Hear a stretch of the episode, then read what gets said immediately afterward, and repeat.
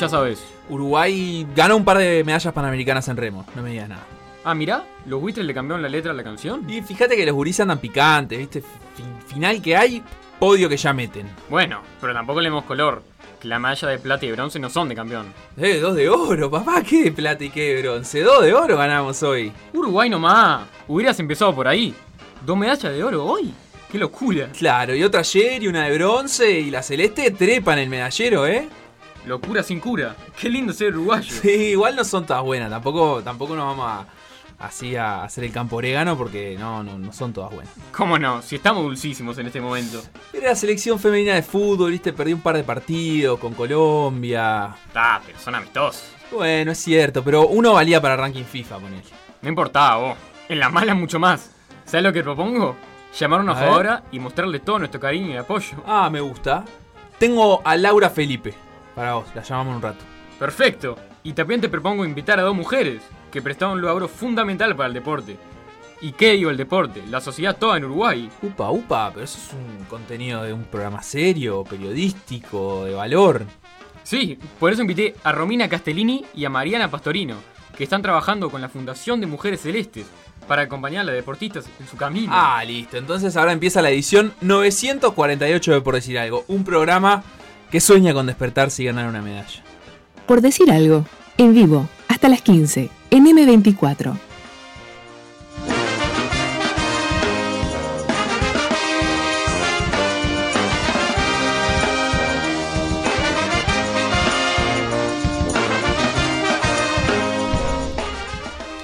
Arrancó, arrancó diciembre y arrancó una nueva edición de Por Decir Algo. Y la verdad es que a mí, cada vez que arranca diciembre, lo primero que me sucede, que en realidad ya me viene sucediendo como desde octubre, cuando en los shopping empiezan a aparecer los adornos navideños, es la conciencia de que estamos bastante cerca de la fiesta, que hay que comprar regalitos y toda la cuestión, porque se vino la Navidad.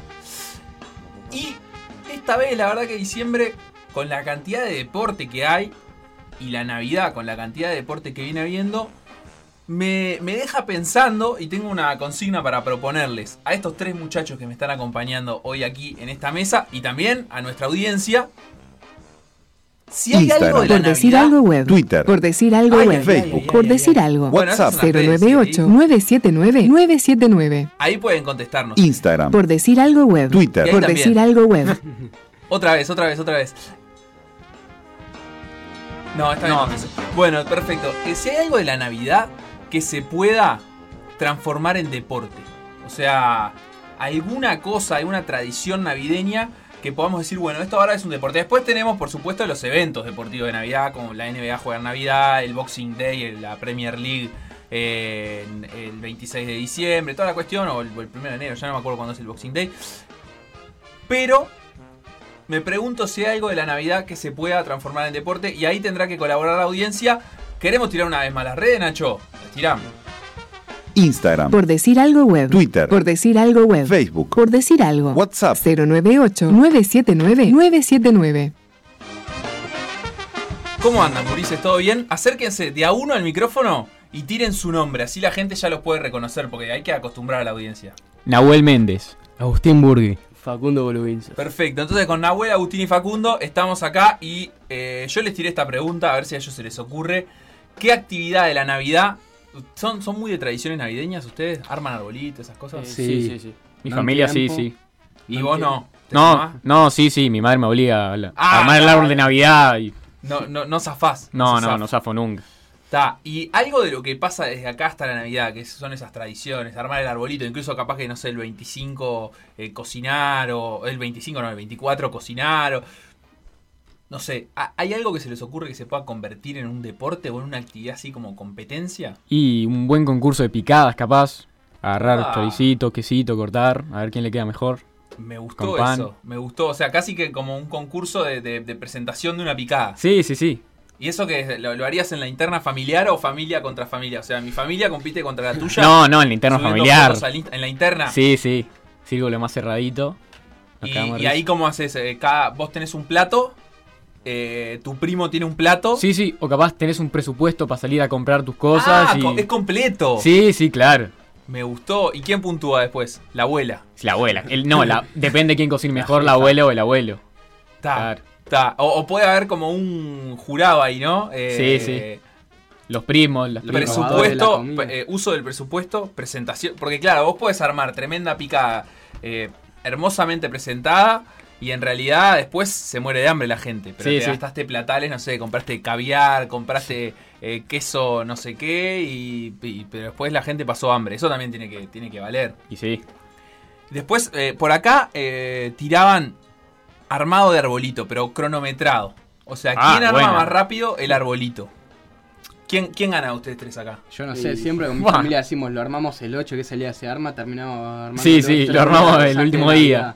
Tres días Claro. antes de Navidad. O sea Claro. que ustedes perderían por Sí, lentos. sí. por Sí, sí, sí, sí. Aparte, arrancamos todos juntos armándolo, después a los 5 minutos ya está mi hermano tirado en el sillón, mi padre en una llamada. Ay, falta adhesión en el equipo mi ahí. sola ahí. Falta es. compromiso, claro, falta compromiso. Este año voy a intentar mejorar igual, a ver qué pasa. No, bien, bien. Eh, igual, o- o sea, si, si. No sé qué tan grande es el arbolito que tienen en tu casa, pero si vos tuvieras que decir.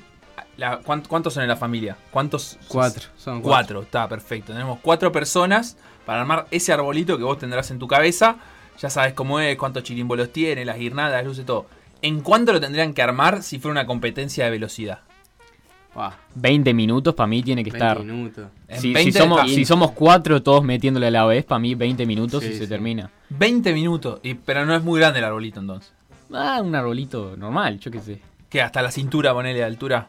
Un poco No, más, no, un poquito más. ¡Eh, grande! En, en mi casa hay uno tipo, ponele un metro, un metro y... No, un poquito más. Un, me- un metro, dos ¿Metro y medio capaz? Sí, metro y medio por ahí. ¿Te llega como por el pecho? Sí, sí, un, poqui- bueno, un metro poquito más. ¿Más Ah. que el pecho? Sí, sí. Ah, pues. El mío te digo, capaz es, Está es más alto que yo, no sé. ¿En serio? Puede ser por ahí. Yo me acuerdo- pero hay que tener espacio para meter ese arbolito en la casa. Sí, igual. En la, en la esquinita ahí del living lo metés. Pará, ¿y Sí. cuántos chirimbolos decís que le pones a un arbolito que mide más Sí. que vos? Pa, 30. y Contale a la gente cuánto medís, Agustín, más o menos, como para que se hagan una idea. unos 70 por ahí. O sea, un arbolito de unos 75. Claro, Papá. algo así. ¿Con la estrella o si- eh, con puntero o sin puntero arriba del todo? puntero, un puntero. Con puntero, La estrellita arriba del todo tiene que estar Eh, siempre. eso, agre- eso suma centímetros también, ¿eh? Sí, Sí, sí. sí. Y llegás, eh, llegás a, a- a colocar la estrella ahí Ah, arriba. ahora supongo Ahora que sí. llego, pero hace unos años tenía que treparme ahí. No sé, Era me como a mi padre o algo, no sé. Y, y- Sí. pero la pedías. Claro, sí. Es como. Ahí otro deporte, disputamos con mi hermano a ver quién ponía la estrella siempre. Ah, y ahí, se, ahí lo que se puede armar Ahí es eh, lucha libre eh, por la estrella. El que la gana se queda con la estrella. Sí, sí. Claro, sí, obvio. Siempre se reclama la estrella. Para mí, la estrella es como. Eh, y puede ser como el gol. O sea, todos lo quieren hacer. La Todos- cereza claro, encima sí. del pastel, ¿no? Y sí, todos quieren hacer el gol, todos quieren poner la, La estrella. copa. Eh, ¿y, y cuánto se copan con las guirnaldas y las luces y esas cosas? Ah, eso para mí es lo más aburrido que hay. Lo más aburrido. O sea, lo más divertido es poner la estrella. Sí, sí, lo demás. Lo. Sí. Capaz le metes alguna lucecita, a mi madre le gusta meterle luces. Pero el problema con las luces que más la guirlanda las tenés que poner alrededor y te Ah. cuesta. Y luego la tenés que enchufar, una zapatilla y tenés que saber dónde poner el arbolito y medio. Es medio como trans. más otro, otro trabajo, así, más de, más de Sí, ahí. sí, sí. Claro. Pará, y después eh, estoy pensando, ¿no? Con la, con la entrega de los regalitos, ¿viste? Porque cuando llega Papá Noel, eh, la tradición, ¿viste? Que es la chimenea. Acá no usamos mucho la chimenea. Pero algo tiene que haber con eso, ¿viste? Con, con atrapar el regalito, con, con alguna cosa de esas se, se tiene que poder inventar. Bueno, hay familias que hacen búsqueda. ¿Ustedes te- tienen como eh, búsqueda de los regalitos? No. No, Yo no, conozco no familias, que, en la mía tampoco, pero yo conozco familias que hacen búsqueda. Me pasa igual de encontrar, viste, las medias que de Papá Noel ahí encontrar Sí. algún regalo, una boludez. Pero está. Que capaz que no lo Pero esa de casualidad ahí. Claro, de casualidad. La cosa es dejarla tipo abajo del arbolito y a las 12 lo vas a abrir. En mi familia por lo menos hace eso. A las 12 y Sí, todos vamos a abrir los Yo estoy más con ese plan también, pero hay gente que como que los esconden, como si fueran los huevos de Pascua, ¿viste? Sí, Ah, sí, yo pensé que son los huevos de Pascua, se, se escondían los regalos. Bueno, pero sé que hay gente que cruza ahí un poco las tradiciones, pero me gusta eso porque ahí sí puede haber, ¿viste? Como, como una competencia, como... O, o bueno, hacer una cacería de buscar algo en particular que capaz que Sí, no es sí. el regalo y el que lo encuentra primero recibe el regalo primero. O capaz un regalo, algo que todos quieran y lo tienen que buscar. O algo así. Que la abuela, la abuela te lo esconde. Es buena esa. Acá llegan mensajes. Alejandro, eh, Alejandro, la propuesta que vos estás mandando, a mí me parece espectacular, pero me parece que los muchachos acá no, no, no pueden todavía. Eh, la cédula no se los permite. Dice, competencia de emborracharse en el mercado, en- acá en el mercado del puerto cerquita. Bueno, sí, creo que a esa se juega bastante. Y ahí en el mercado eh, se da mucho el lanzamiento de botella. Eh, la botella de sidra de plástico vacía, eh, no sé por qué a la gente se le da por tirarla por los aires. Y se ve que, claro, capaz que es eso, capaz que están adelantados y ya están practicando una competencia deportiva todos los años que se trata de tirar la botella lo más lejos posible. Yo eso lo, lo he visto. Eh, ¿Con qué se empachan ustedes? ¿Con Coca-Cola? Coca-Cola. Coca-Cola que yo. Sí, sí. sí. De chiquitos con coca, ahora de grande. mm, ¿Con qué? con, yo qué Con sé. agüita. Sí, con agüita, con agüita. Con agua saborizada. Acá eh, Héctor de Cordón dice: salto a la cañita voladora rastrera. Ah, esa es buena. Eh, igual me parece un poco peligroso. El juego ahí con la pirotecnia. Dice: tirar, un- tirar una cañita voladora como a la altura de los pies y esquivarla. bueno, Es brava esa. Es brava. La verdad es que es brava, es brava. Este. Así que bueno, esos son un poquito los, los mensajes que van llegando.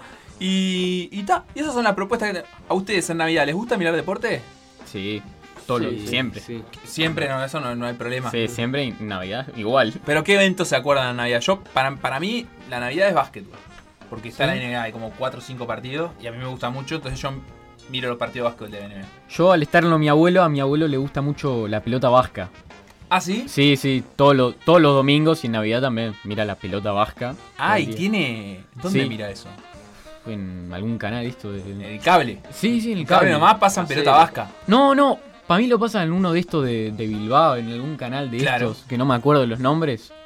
Que tipo, lo que sorprende más es que se ponen la mano toda, toda con cositos blancos y le dan con todo y no se hace nada, es rarísimo. Ah, sí que ¿No tu viste, tipo- mira la pelota vasca. Sí, que es dos, con- dos contra dos y le tienen como un paredón. Sí, sí, sí, sí, es el frontón, está, perfecto. Así que mira pelota vasca, notable. La verdad es que no, no se me hubiera ocurrido, mucho menos no sabía que en, que en Navidad se jugaba o que, se podía encontrar ahí en la tele. Eh, después no sé, no se me ocurre. La, Premier League tiene eso de que en esos días juegan todos los días más o menos, eh, porque les gusta mucho, se ve... eh, creo que es el 26 de diciembre, que es el Boxing Day. hacen como ese evento típico de, de muchos partidos, juegan la fecha, básicamente. Eh, acá dice Maxi, pelota vasca es en el canal EITV. Ahí va. Está, gracias. Eh, voy a ver si esta Navidad encuentro un poco de pelota vasca. Esta, esta Navidad sé que hay buenos partidos de la NBA. Cuando Navidad cae los domingos, hay chance de que haya partidos de fútbol americano. ¿Les gusta el fútbol americano? No mucho. Yo no lo entiendo mucho, pero está bueno. Ustedes juegan al rugby. Yo juego al rugby, sí, esto no, pero. No, No, no es nada parecido. no sé, como alguien que no lo Tiene ve, onda es ahí. divertido, lo ves chocarse y no sé, es divertido verlo chocar. Claro, hay, tie- o sea, para mí tiene una onda ahí con el rugby. Eh, Coincido que no es, Sí, que sí. no es para nada parecido, No, no. pero eh, tiene, tiene como un. La parte del contacto y la pelota volada. La pelota balada, no poder pasarla para adelante en el fútbol americano, solo Claro. se puede hacer un solo pase para adelante Sí. por, por jugar. Es, sí, es mucho más entrecortado. Bueno, nada, qué sé yo, ahí a veces se, se encuentra que están en las fases decisivas de la, de la temporada regular en el fútbol americano. Pero bueno, así que eso es eh, un poquito los, los deportes que, que habituamos ver. No sé si alguno... ¿Cómo, cómo es? ¿Navidad pasan en Montevideo generalmente o a veces están ya veraneando? Yo siempre en Montevideo, pero ponele este año me voy al 27 a Punta del Este. Claro. Pero bueno, no, no, es, no es que en Navidad capaz que te puedas estar jugando un picadito en la playa, por ejemplo. No, no. No, no, en- Montevideo con la familia y... Eso Ah, es más para adelante. Año Nuevo, deporte típico de Año sí, Nuevo, sí. picadito en la playa. Sí, para Año Nuevo igual capaz que sí, terminás, terminás más en... Yo voy a la pedrera en Año Nuevo justo este año, entonces... Año Nuevo me parece que es más para, para salir de, de Montevideo, ¿no? Y sí, yo creo que sucede más eso, ¿no? Como que Navidad todavía acá Sí, sí. y para los que veranean afuera o, o- o incluso personas que, que trabajan y viven en Montevideo, pero que vienen de, o sea, son, son de otro lado y la familia vive en otro lado, generalmente capaz que se van en, en Año Nuevo, no sé, ahí la gente también podrá asistirnos. Bueno, qué sé yo, la dejamos picando. Si ya tienen para tirar la propuesta en sus casas, si quieren, pueden cronometrar el armado de arbolito y compiten las tres familias Bueno, a ver quién gana. Yo prometo No, que, Hay que comprar este año- arbolitos igual, porque no sé si... hay que comprarlos. Yo prometo que este año no voy a armar ningún arbolito. Por decir algo. Conducción. Felipe Fernández. Sebastián Moreira. Y Facundo Castro. Producción y edición. Conrado Hornos. Todos los deportes. En Por decir algo.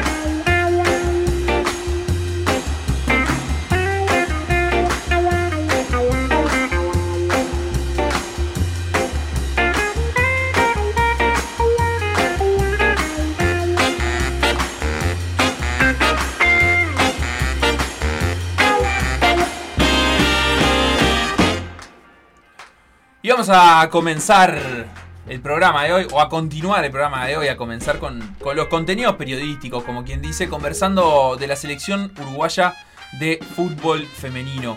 Eh, Uruguay jugó dos amistosos contra Colombia. Jugó el pasado 28 de noviembre, el domingo, y volvió, volvió a jugar el martes. Y fueron dos derrotas para Uruguay, una muy ajustada derrota por 3 a 2 en el primero de los dos partidos y otra por 1 a 0. La particularidad en ese 3 a 2 es que además de lo ajustado que estuvo el partido contra una selección que en el ranking FIFA estaba bastante más arriba que en Uruguay, fue la primera vez que Uruguay le hizo goles a, Colombia. Estos dos equipos se habían enfrentado en varias ocasiones, en seis partidos anteriormente ya.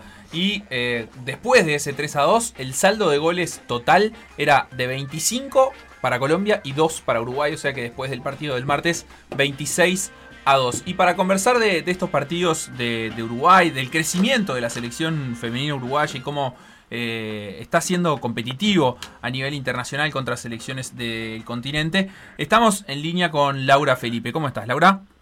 Hola, eh, muy bien, la verdad que gran presentación, así que muy muy contenta desde acá. ¿Cómo, ¿Cómo estuvo esa experiencia? Que si bien Uruguay se trajo dos derrotas, no, digamos, son, son derrotas que, que tienen un buen sabor, me imagino, no obviamente por el resultado, pero sí por la posibilidad de, de, de competir muy bien contra Colombia. No, no, sin duda, como decís vos, eh, la verdad que el último partido contra Colombia había sido en la Copa América de 2018 y habíamos perdido 7 a 0, o sea que imagínate. O sea, como que un buen sabor, pero a la vez como medio amargo porque porque fue un partido bastante parejo, creo, donde hicimos las cosas bien y un 3 a 2 te deja como capaz que podíamos haber hecho un poquito más y, y llevarnos por lo menos un punto. Un punto, no, un empate. Claro, claro, tal cual. Eh, sobre todo porque además en, en, cierto momento ese empate estuvo ahí, o sea, estuvo empatado el partido, Uruguay lo, lo, lo había traído desde atrás, es así. Sí, sí, íbamos perdiendo 2 a 0 y lo empatamos 2 a 2, pero lo terminamos de empatar y se nos pusieron 3 a 2.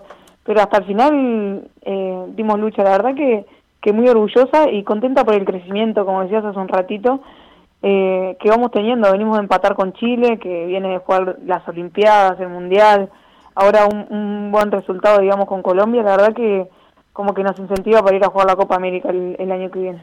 Claro, toda esta es la preparación para la Copa América que además es clasificatoria para, para el Mundial, o sea, es una preparación importante para Uruguay.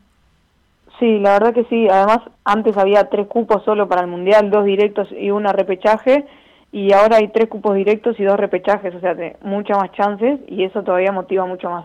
Claro, claro. Eh, contanos, digamos, vos estando empapada también en el ambiente del fútbol femenino, eh, ¿cómo es el, el, nivel de Colombia a nivel eh, de, de, clubes local? Porque es una liga súper profesional la, la, colombiana.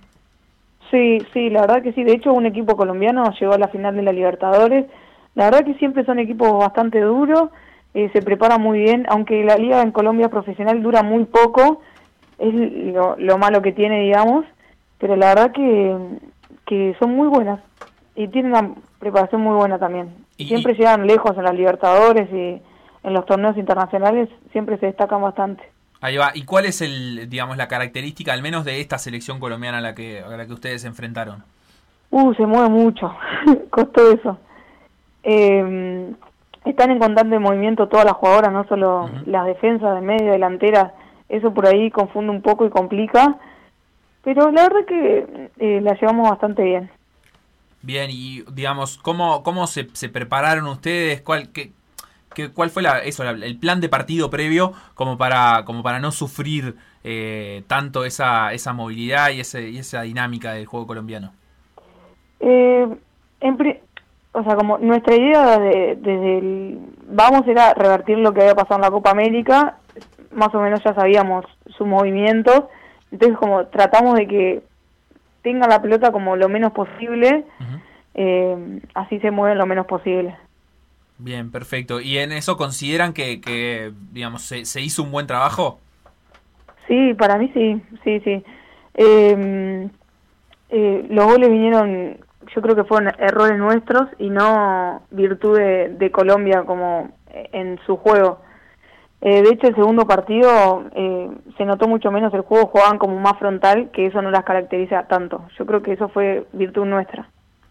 Clarísimo. Y ahora, en tu caso, ¿cómo, cómo sigue la cuestión de acá a fin de año? Eh, ¿Tendrás competencia en tu club? O bueno, ahora ya River terminó su participación en el, en el fútbol argentino. Sí, perdimos la semifinal. Ahora nos queda, hay un torneo en Brasil, eh, un torneo internacional que involucra a equipos colombianos también y que es del 12 de diciembre al 19. Entonces no, con River tenemos ese torneo y cuando vuelva se termina por este año mi actividad. Claro, vos est- estuviste por acá el, el año pasado en un momento post pandemia en el que se te había truncado la, la posibilidad de jugar allá en Argentina. Eh, ¿cómo, ¿Cómo has vivido esta experiencia? Y digamos, tanto personalmente como, como profesionalmente, como deportivamente, ¿cuánto, cuánto te ha aportado eh, poder jugar esta temporada en River? No, la verdad que eh, aunque no parezca, cambia mucho el fútbol de, de Uruguay a Argentina, al, femenino, sobre todo, y mucho más la, eh, la preparación.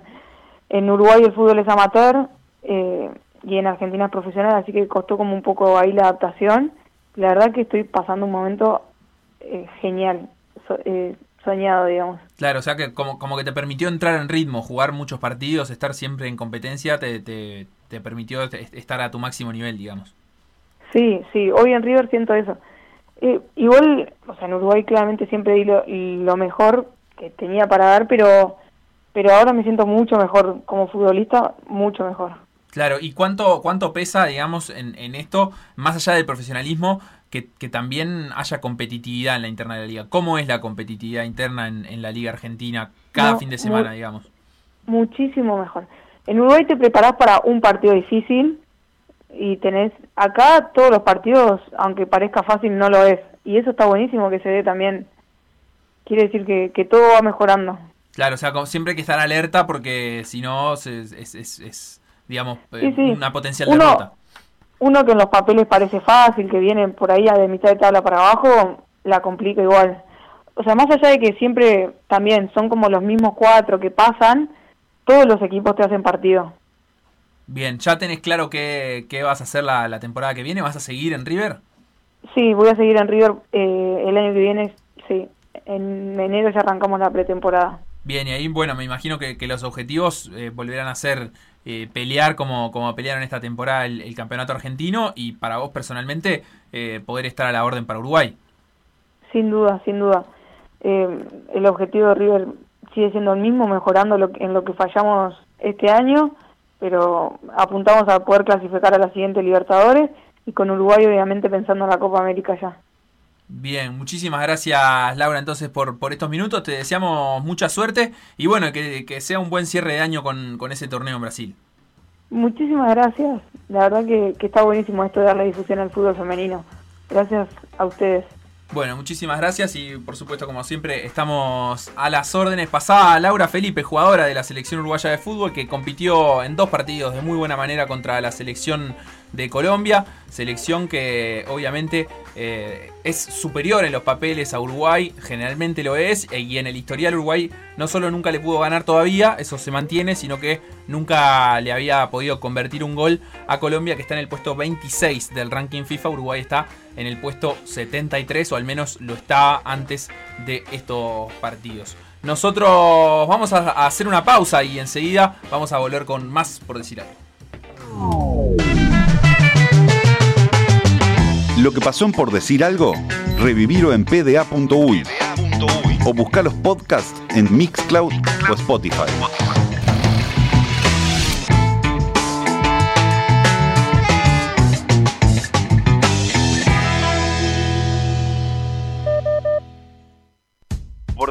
Infinitas muestras de cariño. Me gusta. ¿Infinitas? ¿cuán- ¿Qué número es infinitas? Para mí más de tres. Más de tres es infinita, sí, ¿no? infinita. Para PDA. Teníamos una escala que era Imagínate. uno, mucha gente. Sí. Dos, Dos. todo el mundo. Tres, infinita cantidad. Claro. ¿No? perfecto. Bien, entonces, infinita cantidad eh, de demostración de cariño en Twitter. Otra idea estúpida del equipo de Por Decir Algo. PDA Radio.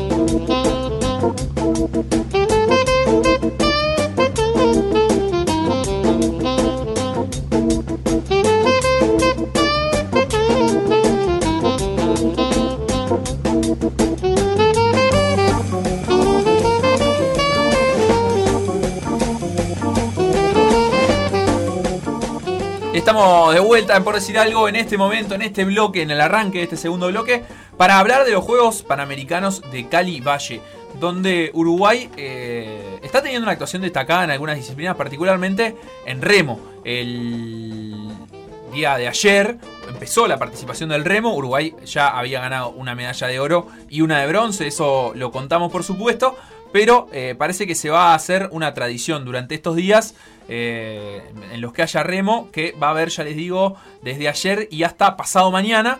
Eh, parece que todas las mañanas van a caer medallas y hoy no fue la excepción porque Uruguay consiguió dos medallas y las dos de oro.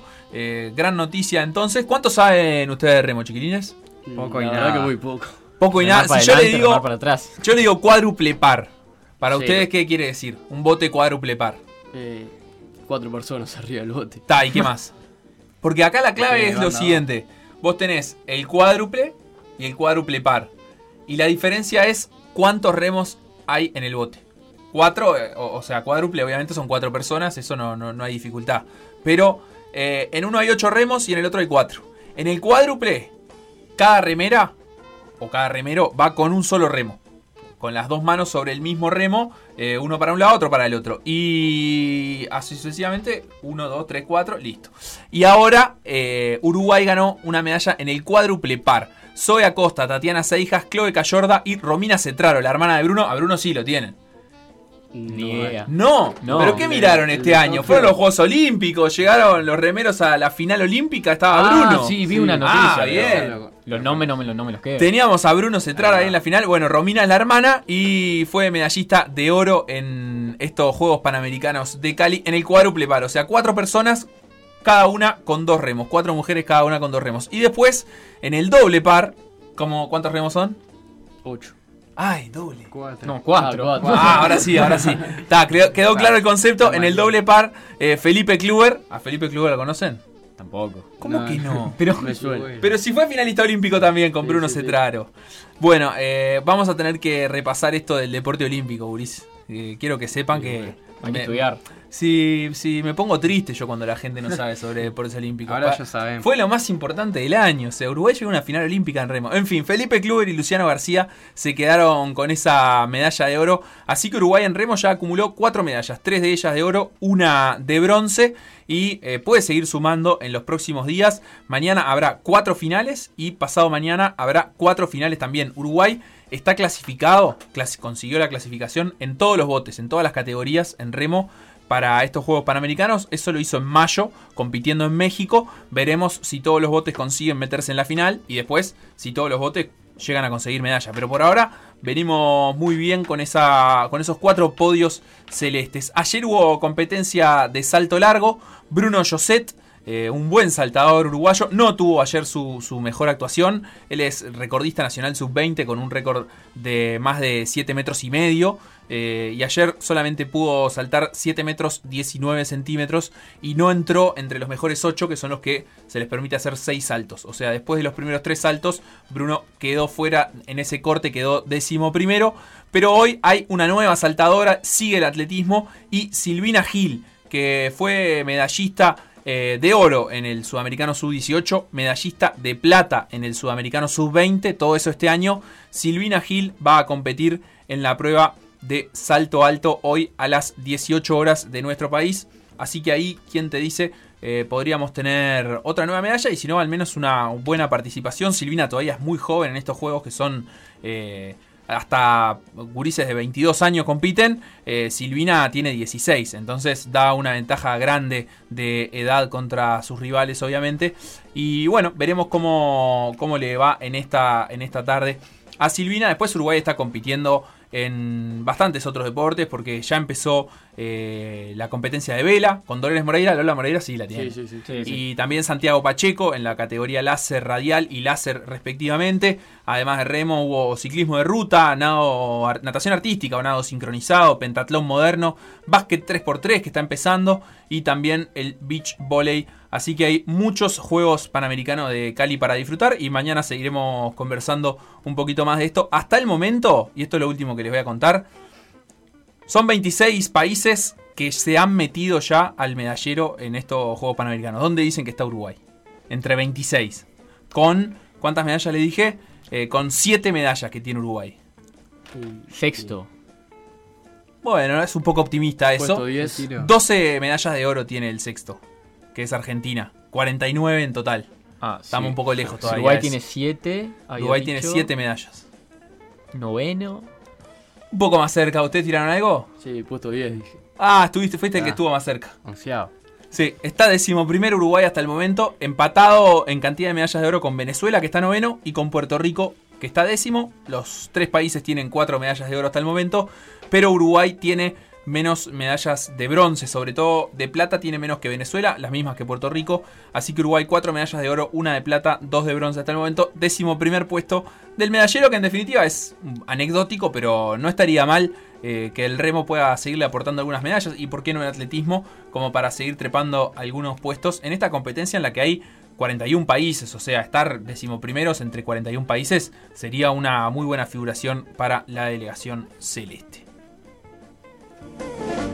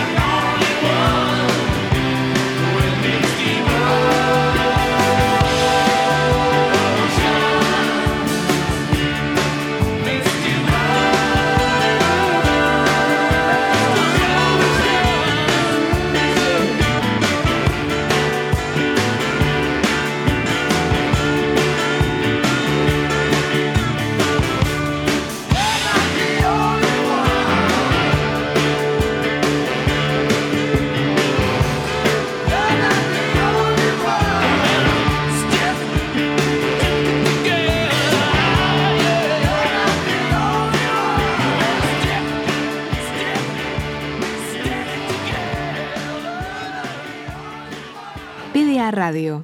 En M24, m24.com.uy, pda.uy.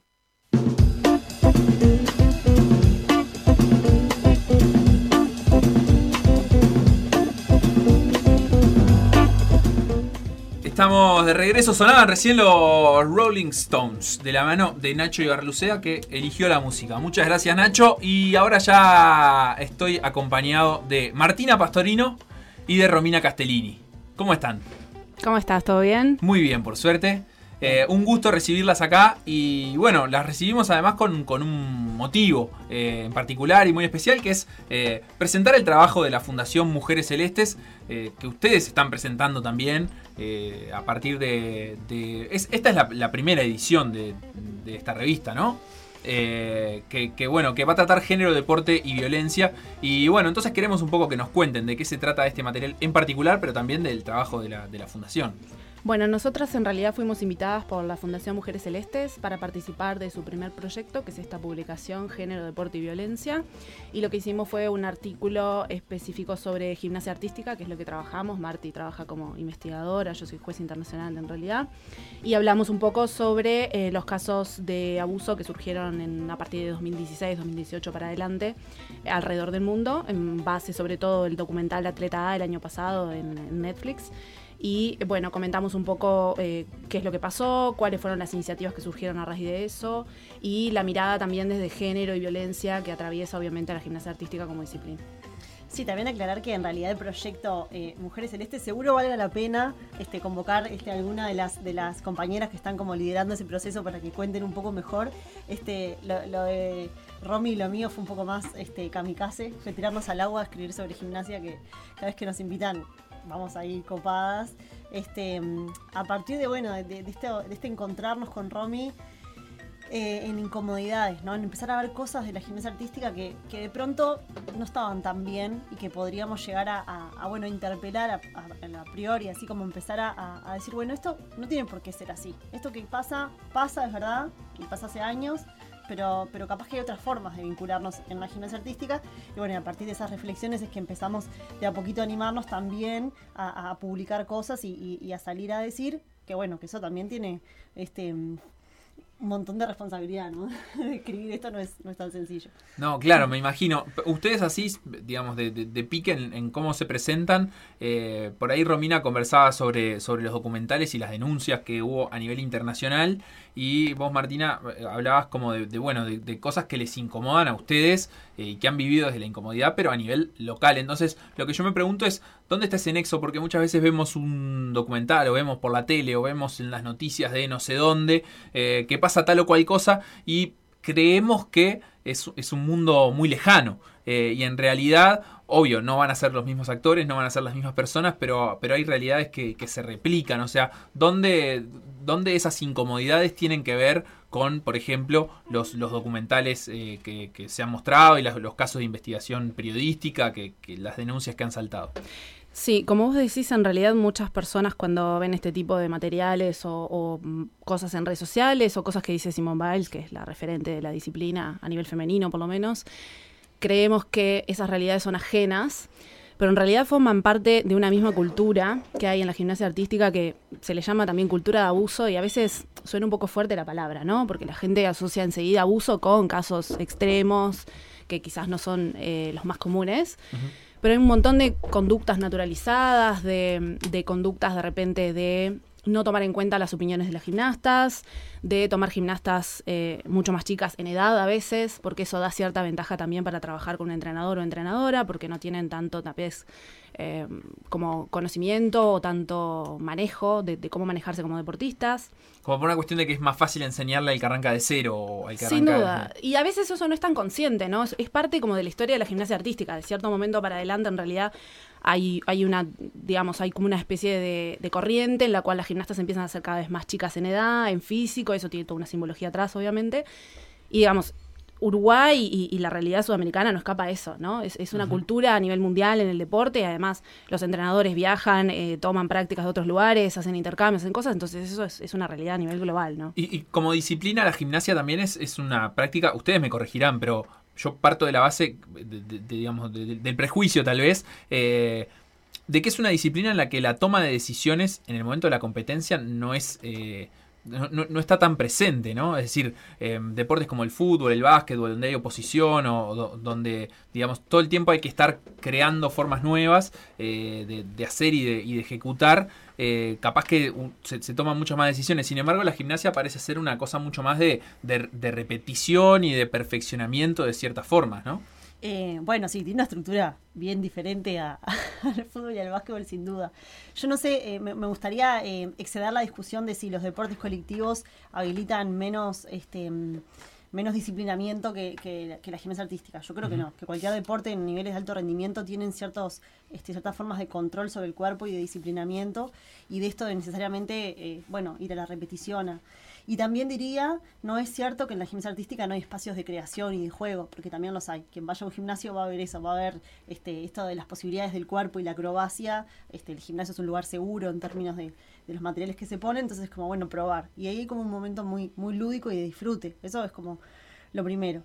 También, y esto tiene que ver con lo que decía Romy, algunas tradiciones o mitos instalados en la gimnasia artística. Vos si le preguntás a un entrenador o entrenadora por qué las niñas tienen que empezar más, más pequeñas, te van a decir por dos razones. Uno, porque es más fácil ayudarlas en elementos difíciles, porque pesan menos, entonces al agarro, no sé qué. Y otro, porque eh, el desarrollo de la fuerza, por ejemplo, comparando con varones, el varones se da más, más adelante, entonces yo a los varones los entreno más, más grandes. Entonces los varones capaz que empiezan más tarde su iniciación deportiva. Y, esos argumentos son como, hay como una, un mito basado en, siempre en, en fundamentos aparte biomédicos, ¿no? Porque cuando no sabemos qué decir, ponemos un argumento biomédico sobre la mesa y parece que, que zafa, ¿no? Y bueno, hay investigaciones que han este, comprobado que no es así, ¿no? Que, que incluso la iniciación deportiva temprana es, es muy peligrosa. Este, sin embargo, eso está como reinstalado. Las competencias este, internacionales en gimnasia artística para las, para las mujeres empiezan a los nueve años. Hay torneos internacionales a los nueve años.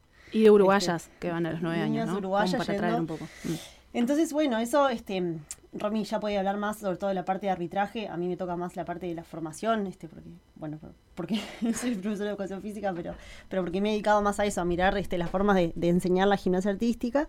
Este, y, y, y ahí hay como es- estas cosas que circulan, estas ideas, ¿no? Este, cuanto más pequeñas, más fácil de entrenarlas, ¿no? Y tienen que ir este, incorporando desde chiquitas algunos movimientos, algunas formas y- y Y di- digamos, ¿de qué manera? O sea, en realidad te- casi que te preguntaría, bueno, ¿cuál es la, ed- la edad ideal? Pero esa es una pregunta muy puntual, pero eh, digamos, de, de- de qué manera esto opera para que después lo- los, los abusos sean más comunes o más frecuentes o más graves? Es decir, ¿cómo, cómo se, podría desarmar un poquito esa, práctica, esa cultura del abuso a la que hacían referencia?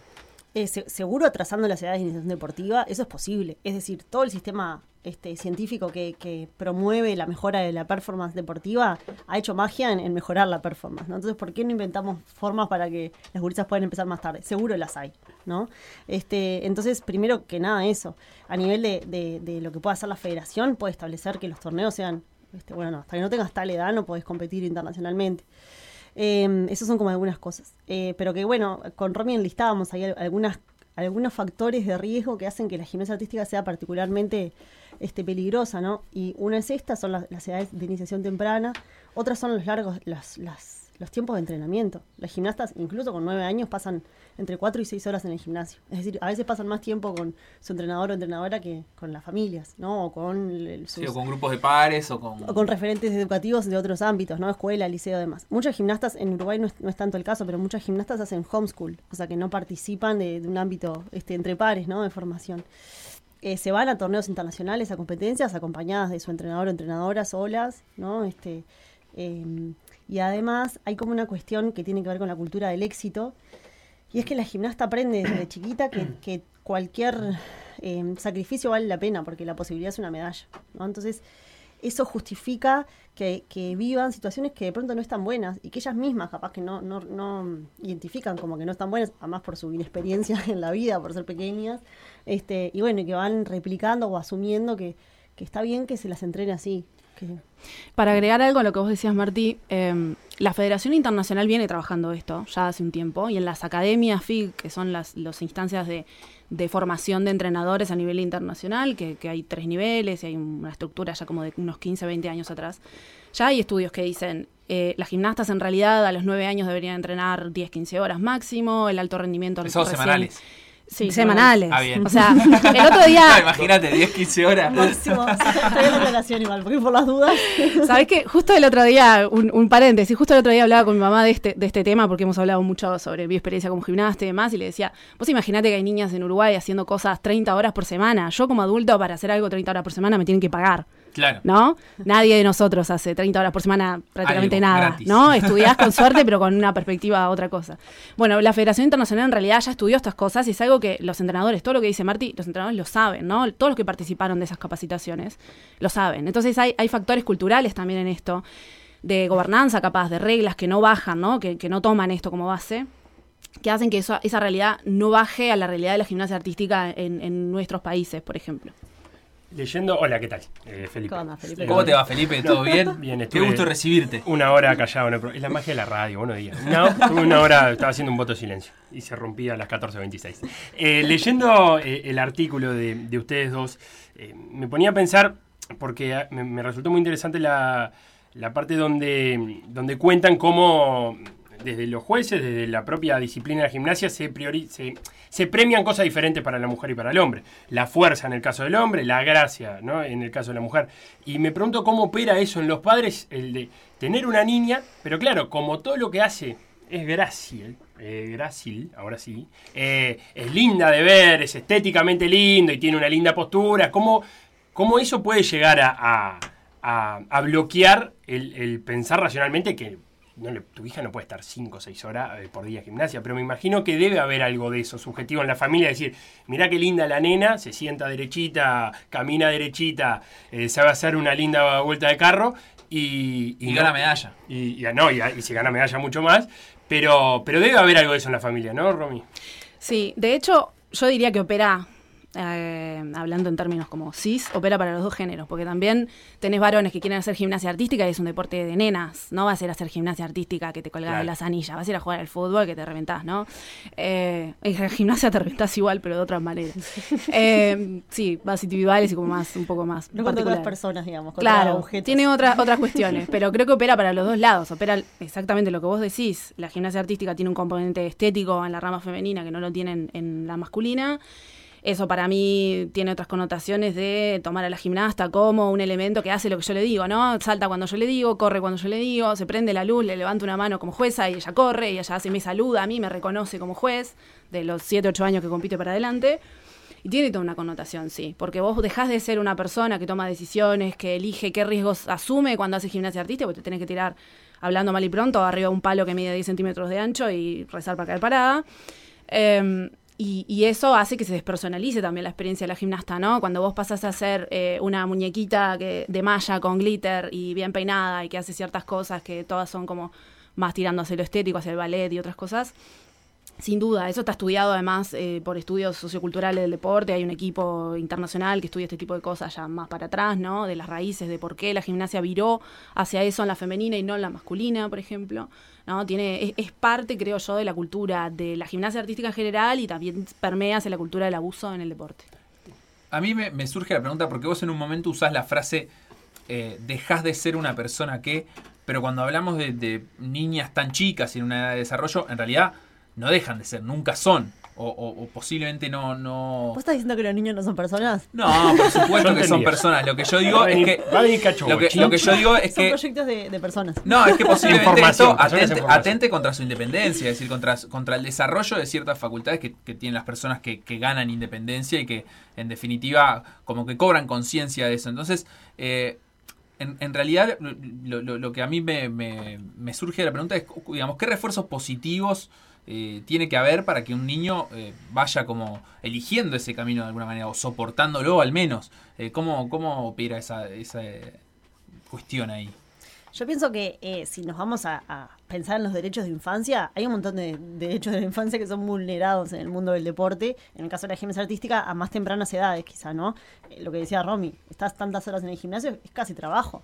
Y encima no les, o sea, es trabajo infantil, ¿no? Este, cuando hablamos de, de relaciones abusivas en el entrenamiento, además hablamos de abuso infantil.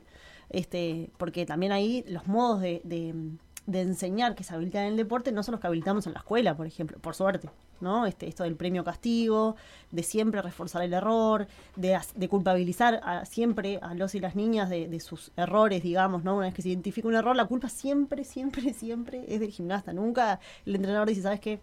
Me equivoqué yo, este, vamos a hacerlo de nuevo. Nunca. Siempre como el marcar el error, este, ni que hablar de, algunos tipos de, castigos que eh, en Uruguay no, no, no, por lo menos que yo sepa, no, hay castigos físicos, digamos, pero sí emocionales, ¿no? Este, en otros países también podríamos hablar de castigos físicos incluso. Entonces, cosas que, no habilitaríamos, este, vínculos incluso que, que en la escuela o en el liceo nos llamarían la atención entre un profesor y un alumno, en el, el mundo del deporte no nos llaman la atención, ¿no?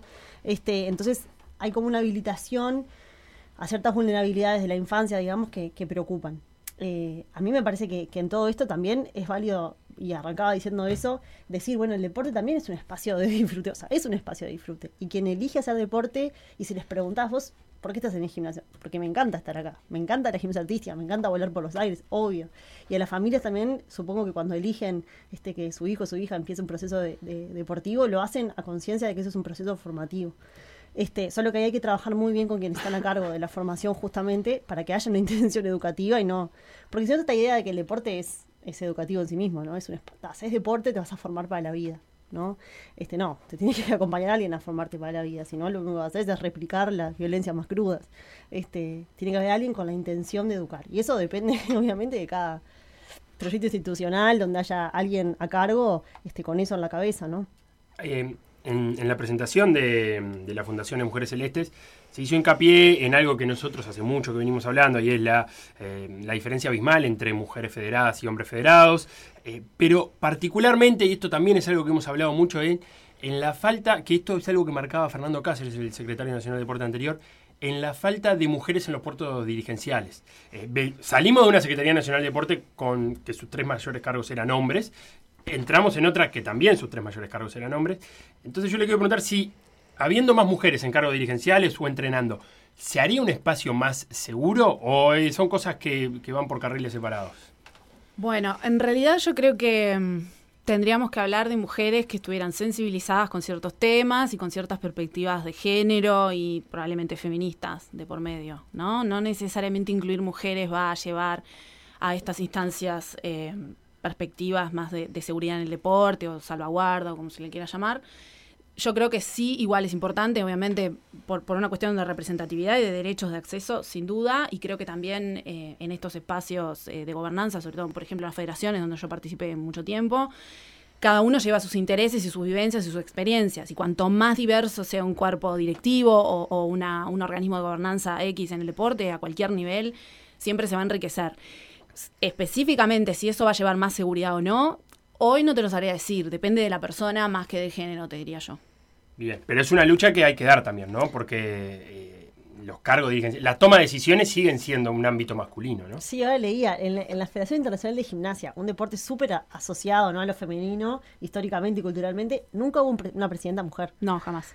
O sea, es como que te lo pones a pensar y decís, eh, el problema es la representatividad, justamente. El tema no es este binarizar la discusión y decir, bueno, está así hombres y mujeres, porque ahí yo te diría, bueno, también pensemos en que personas trans, personas intersexos, o sea, como una diversidad mayor de, que represente, eh, evidentemente, la- las personas que participan del deporte.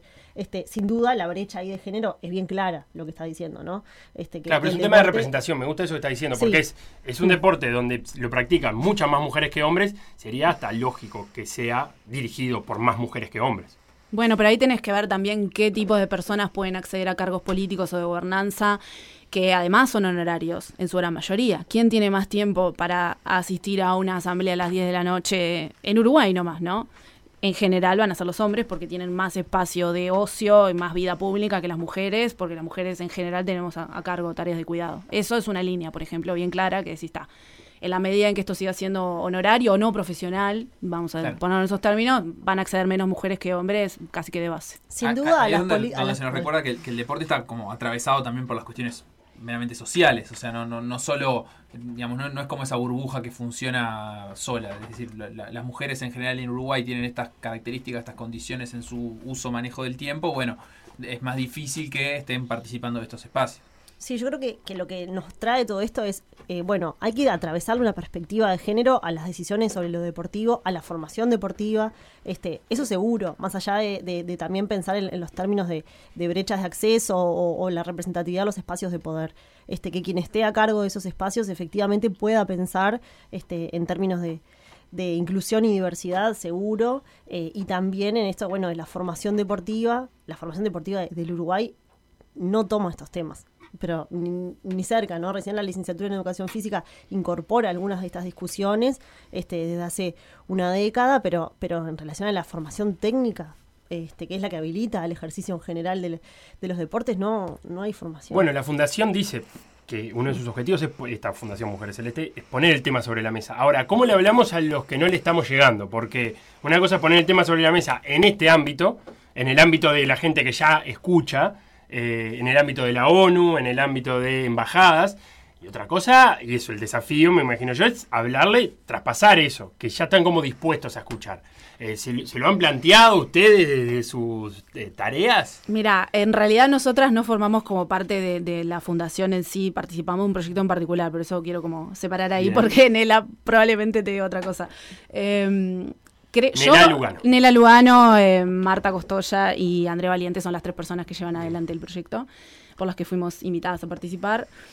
Yo personalmente creo que un ámbito que a veces no se mira tanto desde el punto de vista de las campañas y de los organismos de gobernanza que plantean proyectos, que son los padres y madres de niños y niñas, ¿no? que, que van a un deporte, van a un gimnasio y necesitan saber, tener alguna pauta de por qué ese lugar sería bueno o malo para su niño o su niña.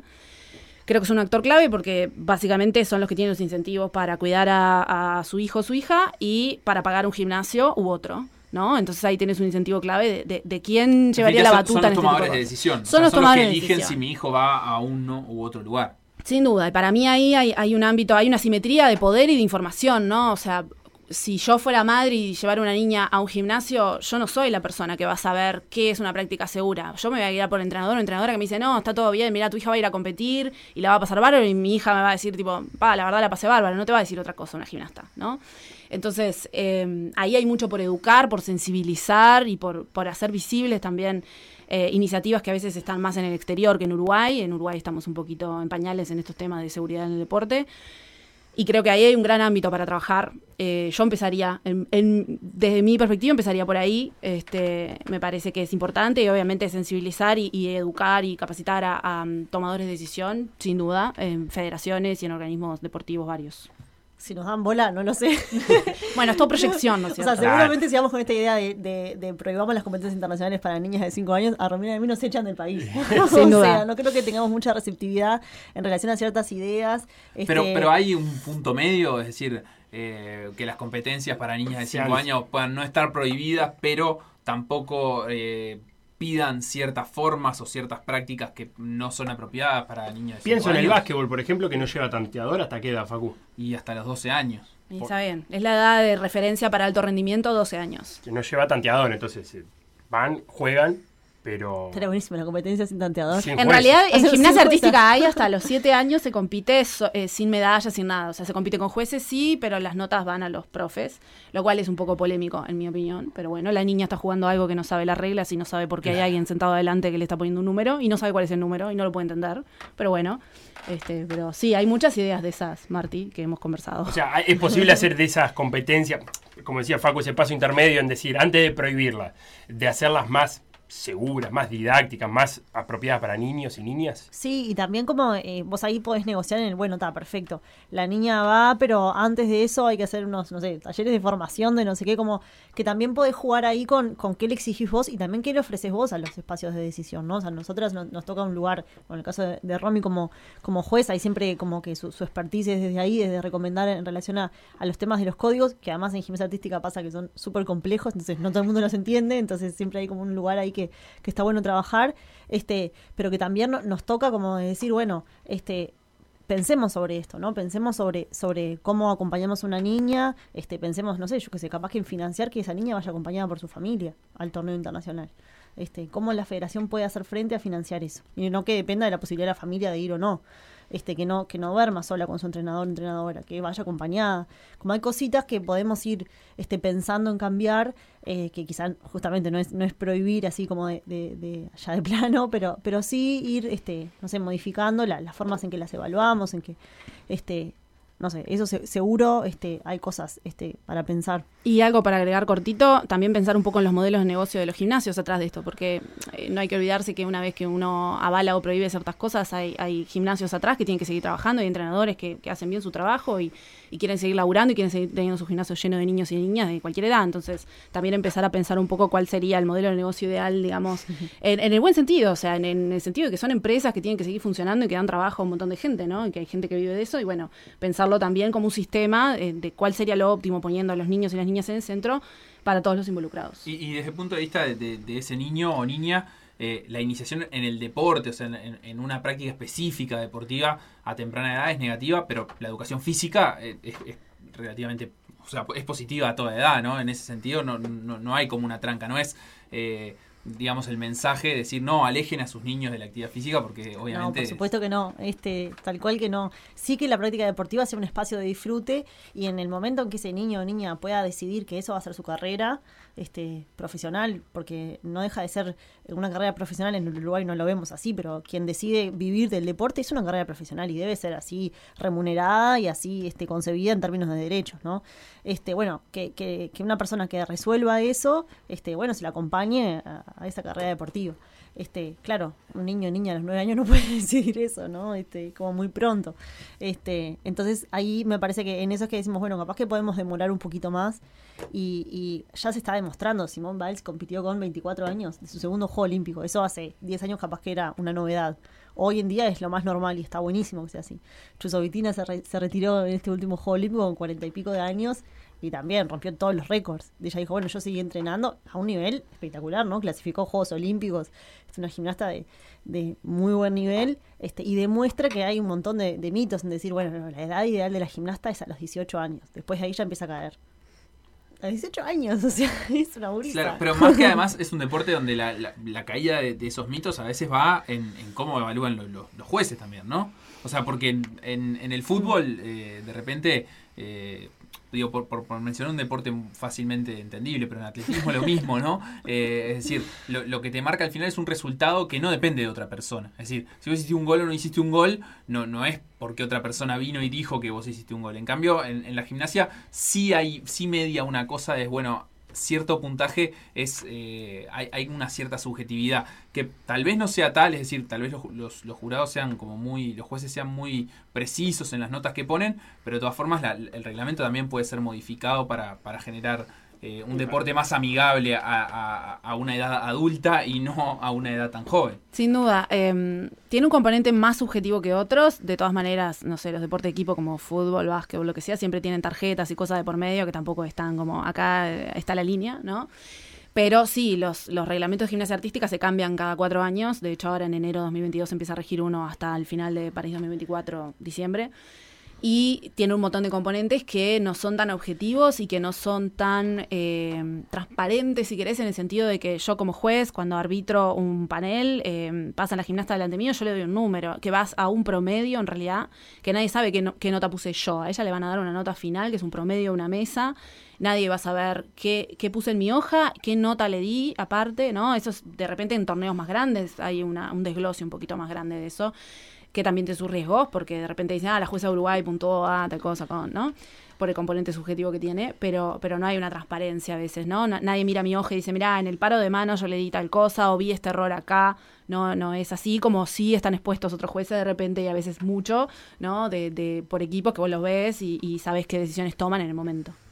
Sí, hay de los 10 puntos este, de ejecución que puede obtener una gimnasia, una gimnasta, hay 0,8 en el caso de las, de las mujeres en suelo, que es de presentación artística. O sea, puede obtener una penalización de hasta 0,8 puntos.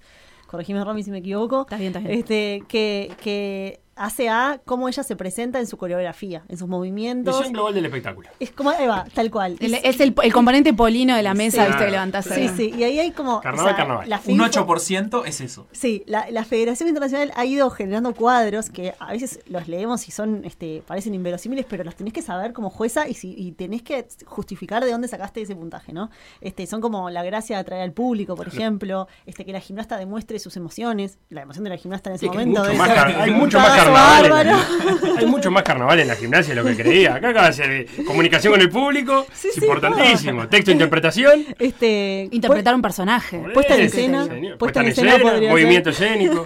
Escuchá. Pero es así, es, una, es un arbitraje que en ese, en ese 0,8 es así. Y no es subjetivo porque está, este, eso, establecido. Sin embargo, ahí se juega mucho, ¿no? De lo que esperamos que sean, dice algo así como delicadeza y, y, y estilo femenino, una cosa así. el. Estilo personal y Sí. cosas por el estilo, sí. Entonces, bueno, ahí estamos esperando cosas de, de comportamientos de las gimnastas. Y eso no se lo pedimos a los varones, sin duda, ¿no? Porque no tienen coreografía ni esa evaluación. Ah, no hacen piso. Los varones no hacen piso. Hacen piso pero hacen sin música, que eso es un componente bastante importante de lo que decía Martina. La, la conexión entre la música, el personaje y la coreografía es importante, pero los varones no lo tienen. Que además es mucho menos cansador, porque imagínate, una gimnasta hace sus diagonales, no sé, tres Sí. mortales, no sé qué, cansadísima llega y tiene que seguir bailando, un minuto y medio bailando. ¿No? Este, los gimnastas, si los ven, hacen sus diagonales. ¿Y hay un por qué paran, no tienen música los varones? ¿O, o nació así? Porque no es de hombre, Felipe, no es de hombre. No, pero pones una música así. Yo le he preguntado. Le pones un Imagine Dragon ahí y claro, te queda guau. Le he preguntado a gimnastas varones si ellos, este, si les pusieran música y les dieran puntaje por eso, si bailarían. Obvio. O sea, Claro. mucho más divertido, ¿no? Este, pero sí, obvio, hace una, una matriz histórica de la gimnasia artística cuando se deportiviza, este, que viene de, la- de los movimientos gimnásticos europeos, este, cuando se deportiviza la gimnasia, empieza siendo solo masculina, como todos los deportes, por supuesto, y cuando ingresan las mujeres está perfecto, ingresan, pero tomamos cosas de la gimnasia expresiva, tienen que bailar, tienen que tener movimientos del ballet. Este, Fue como el precio a pagar para entrar eh, las mujeres a la gimnasia. Sí, si van a hacer, vengan y refuercen el carácter femenino, no, Claro. no otra cosa, por favor. Este, por ahí. Gracias, varón Pierre de Coubertin. por todo lo que nos dejaste. Bueno, hay que analizarlo en su contexto. Romina Castellini y Martina Y ahí abrimos toda otra conversación de nuevo. Muchísimas gracias por este rato y bueno, eh, esperamos volver a conversar pronto. Muchas gracias a ustedes. Muchas gracias.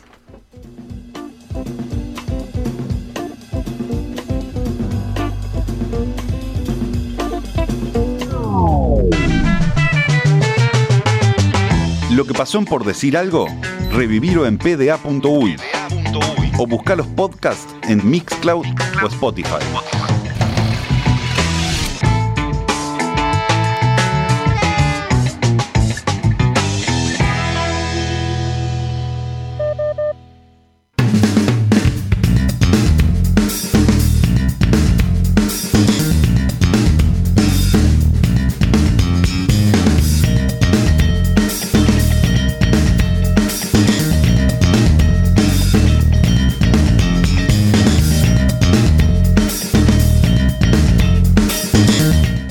Felipe, ayer volvió Sí. la Liga Uruguaya después de su parate por eliminatorias de básquetbol. Se disputó el partido entre Trubil, ¿Y mi cuadro, y Olivo el Mundial. Por suerte terminó con la victoria del Rojo por 65 a 72 o 72 a 65, como prefieras. Olivol era local. Trubil con esta victoria quedó séptimo en la tabla de posiciones. Olivol quedó en el octavo puesto.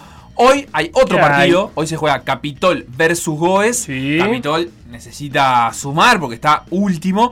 Y Goes que está peleando los puestos de arriba. Te diría que está en tercer puesto en este momento. Mañana se completa esa sexta fecha de la Liga Uruguaya con tres partidos, pero eso lo repasamos mañana.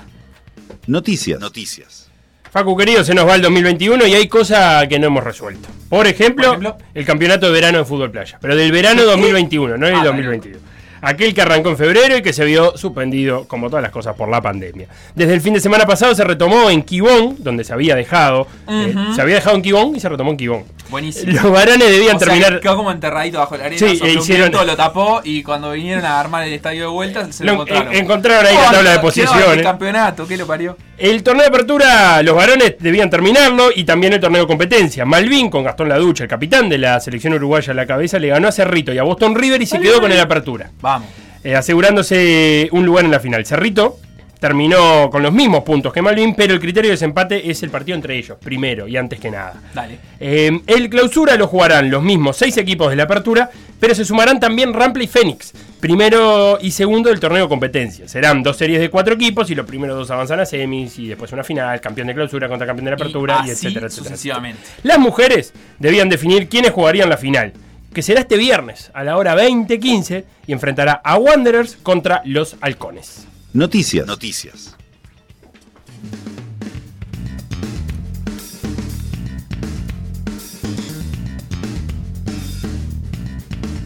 Radio.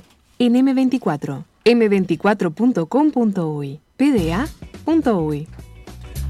Feli, nos quedan unos minutitos nomás para terminar este PDA de Sí. jueves. Eh, ¿Te puedo ¿Qué me querés alguna decir? cosita más de, para conversar? ¿Qué querés Por acá hablar? Guille nos mandaba un mail que nos decía, es un mail, ay, un mail, dije. Un mail, Un, feliz- un feliz WhatsApp 2008. nos mandaba Guille. Juan Cruz Blanco dice, es un tenista uruguayo de 16 años que está compitiendo en Sí, Colombia. No, ¿cómo no? está rankeado, eh, no tiene ranking ITF y compitió contra Juan Manuel de la Serna, el argentino, que está en el lugar 79 del ranking ITF. ITF. Nosotros ya conversamos sobre esta actuación el otro día, perdió 6-4, 6-4. Sí. Lo que Guille dice es que quería comentárnoslos a nosotros porque le damos ve- vemos lucidez en las performances más allá del resultado. más allá de las Ah, qué piropo, Qué lindo. Sí, aparte es el que qué- hace. Qué lindo que diga eso cuando justo nosotros ya habíamos hablado de esto. Sí, o sea, porque, claro. porque es como que casi sin querer eh, le estamos dando lugar a ese, a ese elogio. Juan Cruz Blanco, que además hace pareja con Juliana Rodríguez en ese doble mixto, que en el primer partido le ganaron a Colombia y tenemos que ver cómo, cómo salió, cómo siguen en el torneo.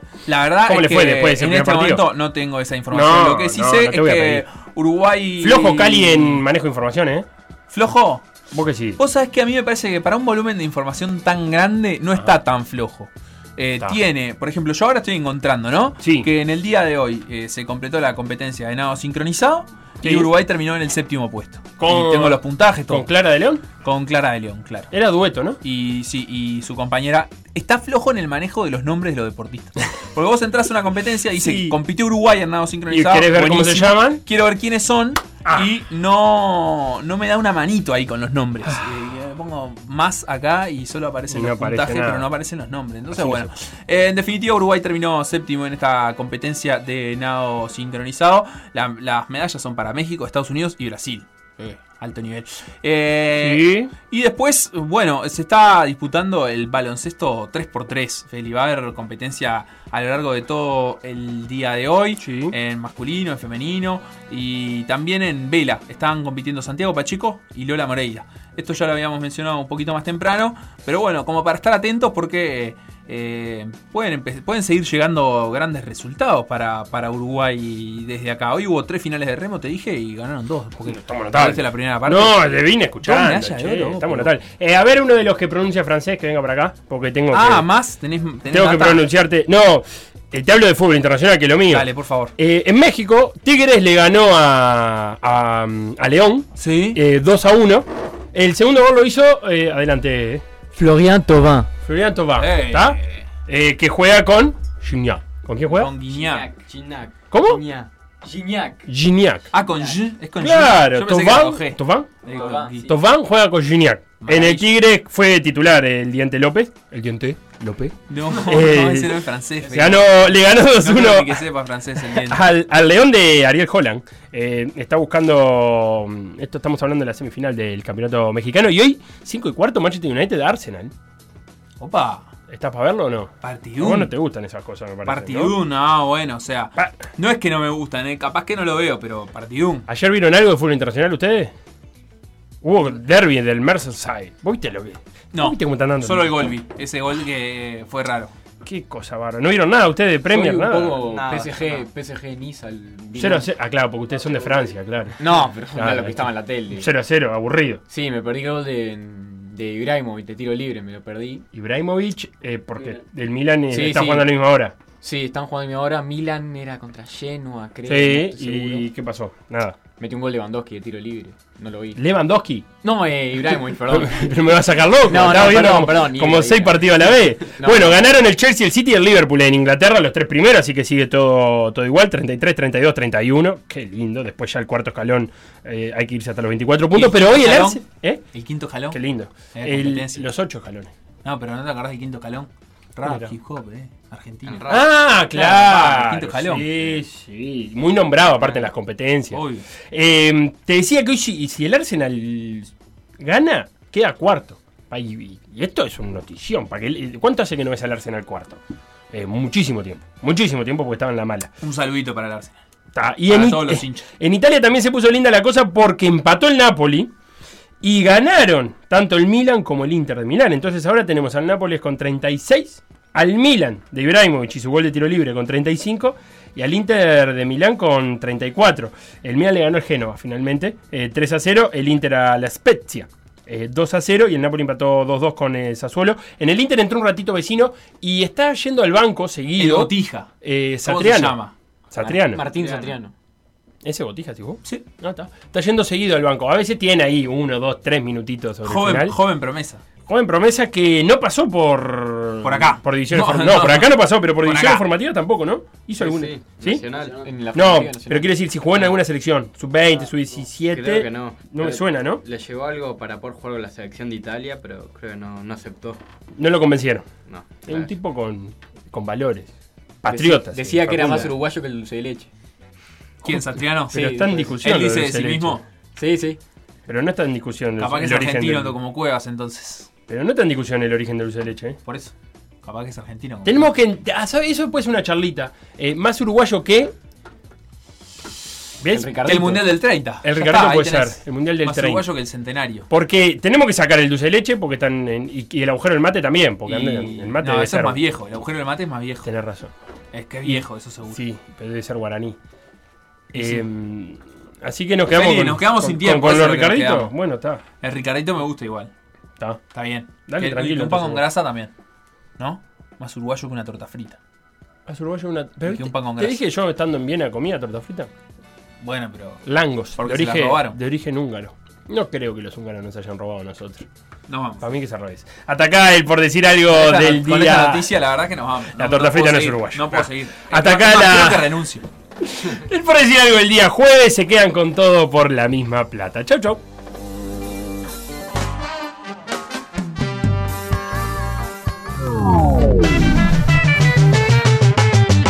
Lo que pasó en por decir algo, revivirlo en pda.uy o buscar los podcasts en Mixcloud o Spotify. PDA Radio, el N24.